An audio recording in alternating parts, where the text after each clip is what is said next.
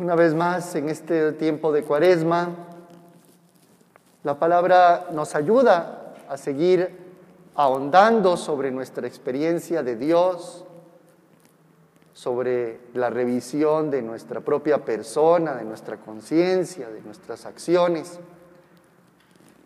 Y me parece que hoy ambas lecturas, la del libro del Génesis y la de Mateo, vuelve a ponernos qué pasa con nuestra parte más oscura. ¿Qué pasa con nuestra parte más oscura? Que pareciera que no deja que avance el proyecto de Dios del reino, marcado por una verdadera fraternidad, por una solidaridad entre hermanos, por una igualdad de condiciones de derechos de unos a otros.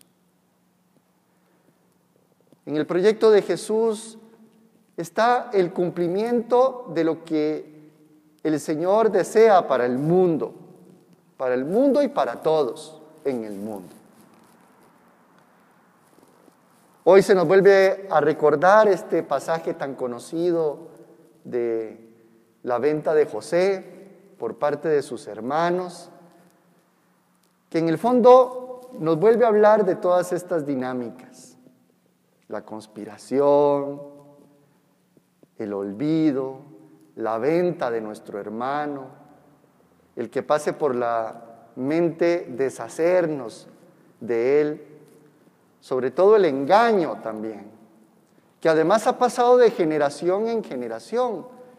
Recordemos que Jacob engañó a Isaac, su padre, para quedarse como el hijo primogénito. Y ahora sus hijos lo engañan a él respecto a José, su hijo predilecto. Y se sigue repitiendo la historia, viene la revelación definitiva del Hijo de Dios. Este texto del Evangelio ganó una fuerza grandísima alrededor del año 70 después de Cristo, cuando los primeros cristianos están perseguidos por las autoridades judías.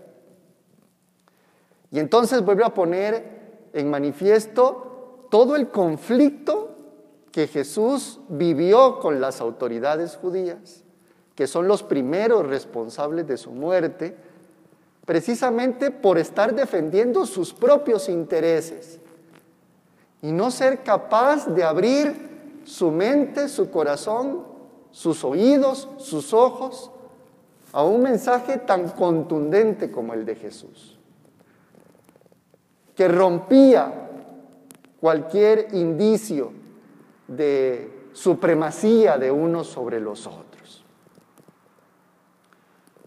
Hoy seguimos viviendo las consecuencias de esto.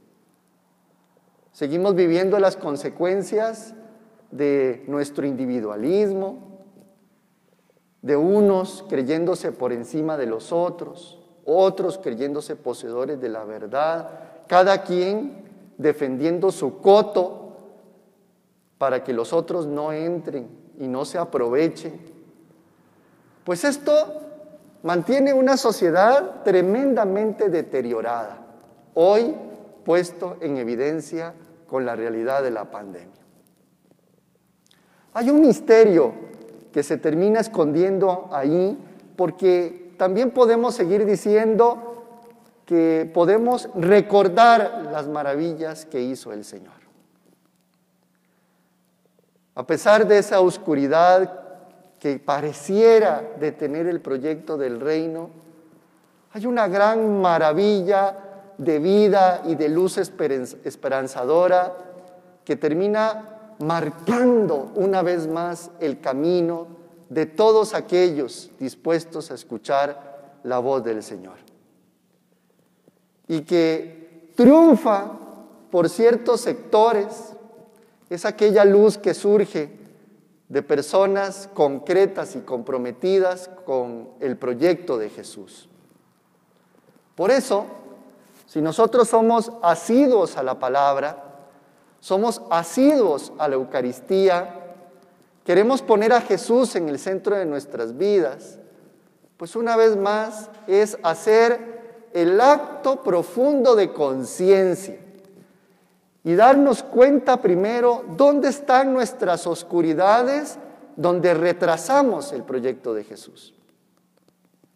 Y por otro, ¿dónde estamos dejando que Dios haga por medio nuestro?